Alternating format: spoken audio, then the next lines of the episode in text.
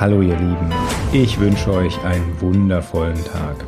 Hier ist wieder Michael Mann mit einer neuen Folge von meinem Seelsorge-Podcast Leben in Fülle für Mystiker und Rebellen. Ja, und in diesen wilden Zeiten brauchen wir sowas wie Orientierung und Klarheit und Sinn. Und so die Grundfrage, die viele Menschen beschäftigt ist, macht das alles einen Sinn? Warum gibt es diese Krise? Und das sind ja so Grundfragen, die wir Menschen uns immer stellen. Also ich glaube ganz fest, dass alles, was passiert, Sinn macht und dass es sowas wie ein größeres, intelligentes, eine größere Intelligenz gibt, die, die dafür sorgt, dass die Sachen in eine gute Richtung gehen. Als Theologe nenne ich das gerne Gott. Ich weiß, dass dieser Begriff für viele von euch sehr, sehr vorbelastet ist. Deswegen finde ich alternative Begriffe wie Nullpunktfeld, letzte Wirklichkeit, Quantenfeld, was, was kommt, gar nicht schlecht oder manche sprechen von Geistwesen. Ich glaube, da darf jeder wirklich ganz frei ähm, seine Begriffe wählen.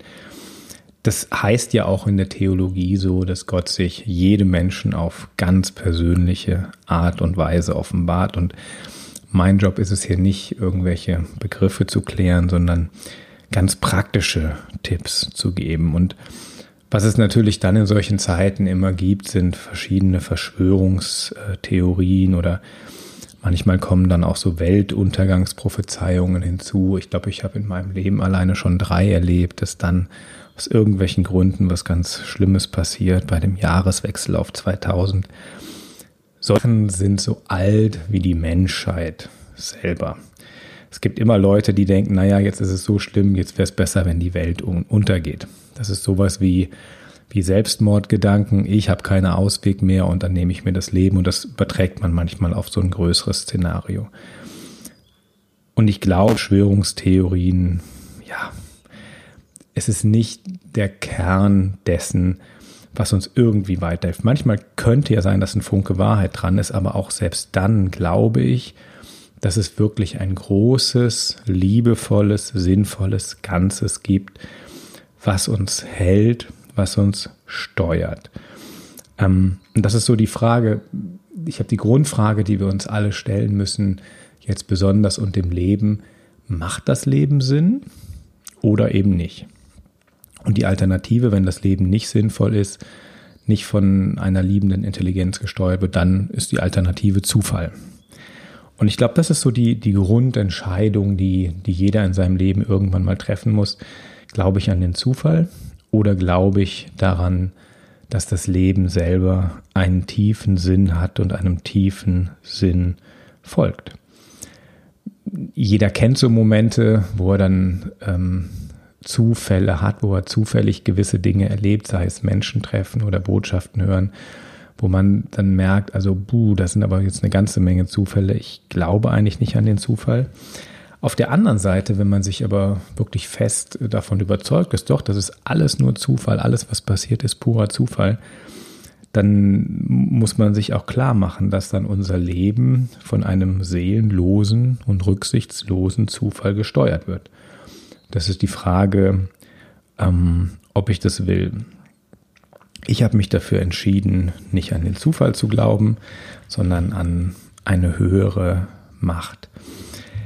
Das tun, das tun natürlich nicht nur ich, das tun eigentlich alle Religionen, die meisten Philosophien und zunehmend auch Wissenschaftler. Weil wenn man jetzt gucken würde, die reine Existenz, dass du existierst, dass du hier am anderen Ende der Leitung diesen Podcast hörst, dass ich hier bin und spreche, dass diese Erde existiert, dass das Weltall existiert, wenn das alles durch puren Zufall in unendlich viel Zeit entstanden wäre, da gibt es ja, das kann man ja nachrechnen.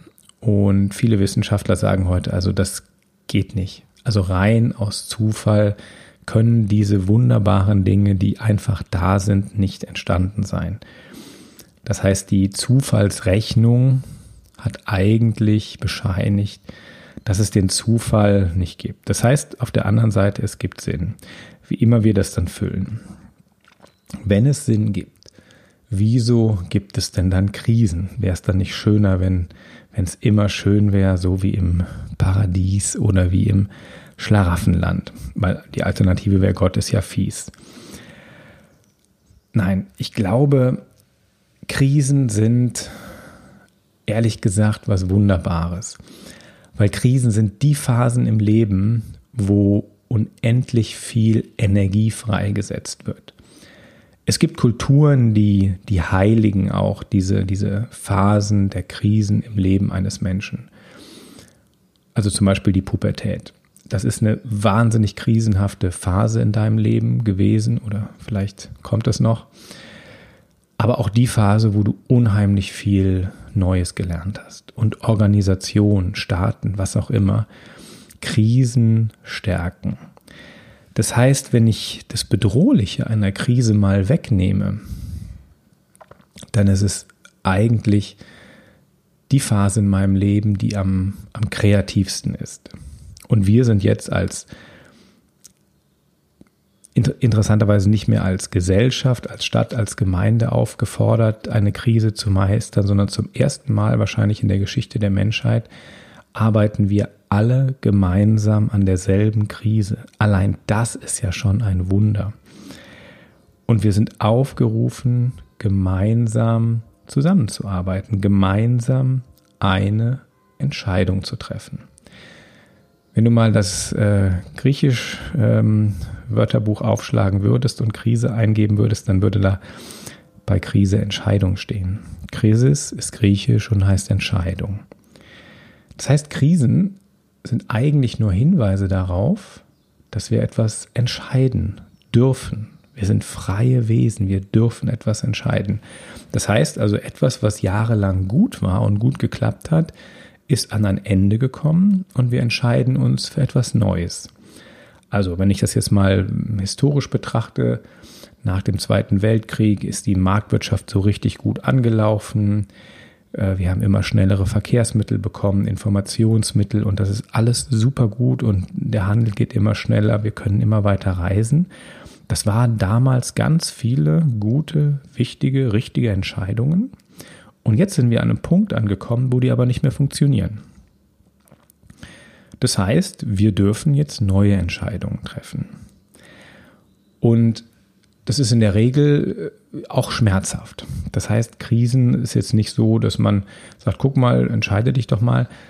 Wir könnten das ja auch anders machen. Da gibt es ja schon seit Jahren Menschen, die darauf hinweisen, dass gewisse Dinge nicht mehr so weiterlaufen können wie bisher. Also Menschen lernen dann doch erst, wenn es so hart auf hart kommt.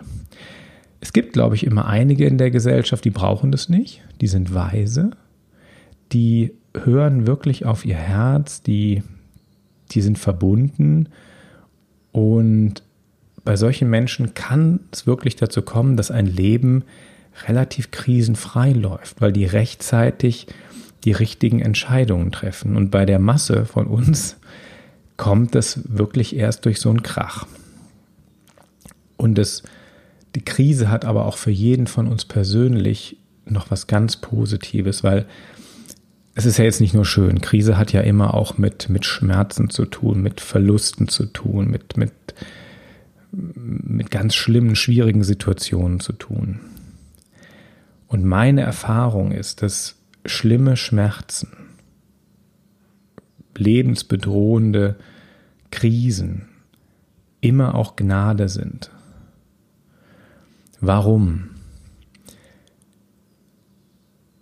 viele von uns laufen ehrlich gesagt mit relativ verschlossenen Herzen rum. Und in Situationen, wo mir etwas genommen wird, was ich sehr, sehr liebe, wo ich dann in eine tiefe Trauer falle, dann öffnet sich mein Herz. Und genau das passiert auch jetzt an vielen Orten. Viele Menschen öffnen ihr Herz. Oder wenn du mal in dein Leben reinschaust, da wo dir die schlimmsten Dinge passiert sind, in der Beziehung, mit der Familie, vielleicht am Arbeitsplatz verloren, gesundheitliche Dinge. Man wird weicher, man wird durchlässiger, man wird offener für die spirituelle Dimension fürs Leben, man wird offener für Gott. Von daher ist Gnade wirklich, ist Schmerz wirklich eine Gnade.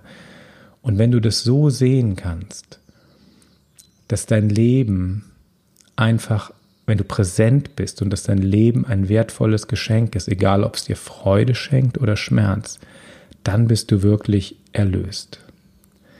Weil alles macht Sinn. Genießt das Leben in den schönen Phasen und auf der anderen Seite, wenn Schmerzen kommen, dann hat auch das einen Sinn. Fühl mal rein. Was, was, ist, der, was ist der Sinn und Zweck dessen, was da passiert? Und häufig ist es so, wenn du das gelernt hast, wenn du das verstanden hast, wenn du dein Herz geöffnet hast, dann richten sich die Dinge im Leben ganz schnell wieder so ein, dass es, dass es wunderbar weitergeht. Ich glaube fest, dass es im Leben wirklich darum geht, auf Freude zu fokussieren, auf Liebe zu fokussieren, im Einklang mit allem zu leben, was ist. Tja, und wenn, das, wenn wir nicht von selber drauf kommen, dann, dann gibt es eben Nachhilfeunterricht und der ist manchmal wirklich ähm, schmerzhaft. Und wenn ich jetzt gucke, mein, mein Leben, wie sich das in den letzten Wochen verändert hat, die ganze Ablenkung ist weg. Ich kann nicht mehr in den Freizeitpark gehen, ich kann mir nicht mehr mich mit Eis ablenken. Das ist ja auch sowas. Man, man, es ist ein bisschen schön warm und irgendwie man hat so ein bisschen, hm, ich hätte gern so was Süßes im Mund. Das ist ja eigentlich orale Lustbefriedigung. Das ist etwas, was die Seele nicht braucht. Äh, Im Café sitzen, das sind alles schöne Dinge, aber was habe ich jetzt gewonnen, wenn ich jetzt in der freien Zeit in den Wald gehe mit der Picknickdecke, mit meinen Liebsten, dann bin ich 100%, präsent. Ich merke, wie wenig ich brauche und wie viel das Leben mir schenkt. Und so ein Wald und ein, das Essen, das selbstgemachte Essen, was man dann aus dem Picknickkorb holt, da steckt so viel mehr Liebe und so viel mehr Fülle drin. Das ganze Vogelgezwitscher drumherum die Sonnenstrahlen, die durch die Blätter rauschen, da steckt so viel mehr drin, als du in all der Ablenkung bekommen kannst. Und wenn ich mal schaue, was ist so die tiefste Sehnsucht? Die tiefste Sehnsucht, die kann man ja meistens in Kinofilmen und in der Werbung sehen. Da werden glückliche Familien gezeigt und Kinder, die im Wald spielen. Und wenn du dich mal umguckst, siehst du Kinder, die im Wald spielen, also die hängen am liebsten am Handy rum und plötzlich müssen wir das tun. Das heißt, im Moment hat diese Krise eine wahnsinnige Gnade, hält diese Krise eine wahnsinnige Gnade für uns bereit, weil wir alle wieder äh, eine Freizeitbeschäftigung haben wie vor 100 Jahren. Wir nehmen die Picknickdecke, den Picknickkorb, schnitzen uns einen Wanderstock und sind in der Natur draußen. Eine weitere Gnade von Corona, die ich so mit Freuden wahrnehme, ist der Sonnenaufgang jeden Morgen. Die Liebe, die sich etwas reiner zeigen kann, weil ich mehr Zeit zu sprechen habe, weil ich nicht mehr abgelenkt bin durch irgendwas unternehmen mit anderen Leuten. Es gibt mehr Paarzeit, es gibt Zeit für Freundschaft. Und ich glaube, diese Corona-Krise ist wirklich eine Zeit für Mystiker und für Rebellen. Weil die Mystiker unter uns, und jeder von uns ist ein Mystiker und jeder von uns hat eine mystische Seite in sich, die braucht Präsenz, Einsamkeit, um in sich reinzuhören. Ein Mystiker geht nach innen. Der guckt nach, was ist innen los und geht da auf Entdeckungsreise. Und wir sind eigentlich abgelenkte, gehetzte, getriebene Wesen. Und um dem Wort Einsamkeit die Bedrohung zu nehmen, möchte ich zwei englische Begriffe dir an die Hand geben. Das eine ist Loneliness, das ist so das Negative, was wir nicht wollen. Und das andere ist Solitude. Das heißt so dieses in sich ruhen ohne, ja, ich nenne das ohne Ablenkung. Das ist natürlich am Anfang nicht immer leicht, weil wir in uns drin ja nicht nur den göttlichen Funken haben und göttliches Licht haben, sondern wir haben auch Traumata in uns. Wir haben auch Verletzungen in uns. Und denen wollen wir eigentlich aus dem Weg gehen. Und ich kann dich nur ermutigen, dir das anzuschauen, was in dir drin ist. Da sind natürlich Verletzungen da und da sind natürlich Dinge in deinem Leben, in der Vergangenheit, die nicht gut gelaufen sind. Aber wegrennen bringt nicht viel. Das heißt, wir sind aufgefordert, auch mal hinzuschauen, was ist in uns drin los. Und dann werde ich merken, vieles davon ist eigentlich nur eine Geschichte, die ich mir immer wieder erzähle. Ich kann hinter die ganzen Geschichten blicken, ich kann die wegschieben wie, wie alte Kisten und dann erscheint dahinter eine Kiste mit einem riesengroßen Schatz. Das heißt, das ist eine Zeit für Mystiker und es ist eine Zeit für Rebellen. Die Rebellen unter uns sind diejenigen, die dafür sorgen, dass wir jetzt regelmäßig solche Zeiten kriegen. Dass wir Zeiten kriegen, dass wir morgens still sein können, dass wir auch während der Arbeit zwischendurch mal in der Mittagspause eine Zeit haben, um still zu sein, vielleicht gemeinsam in die Stille ins Gebet zu gehen, dass wir abends solche Phasen haben. Früher war das äh, fest etabliert in Klöstern, dieses Ora et Labora, man hat Zeiten der Stille und Zeiten des Arbeitens. Und wir haben heute nur noch die Arbeit und wir funktionieren wie Maschinen und Roboter. Und ich wünsche mir ganz viele Rebellen, die dafür kämpfen, dass wir jeden Tag solche mystischen Phasen haben, um wirklich wieder in die Präsenz zu kommen, um in Kontakt mit dem Schönsten zu kommen, was wir haben, unsere eigene Seele und den göttlichen Funken in uns. Ich wünsche euch von ganzem Herzen ganz viel Präsenz, ganz viel Liebe, ganz viel positiven Kontakt mit anderen Menschen und aus tiefstem Herzen ein Leben in Fülle. Macht's gut und bis zum nächsten Mal. Euer Michael Mann.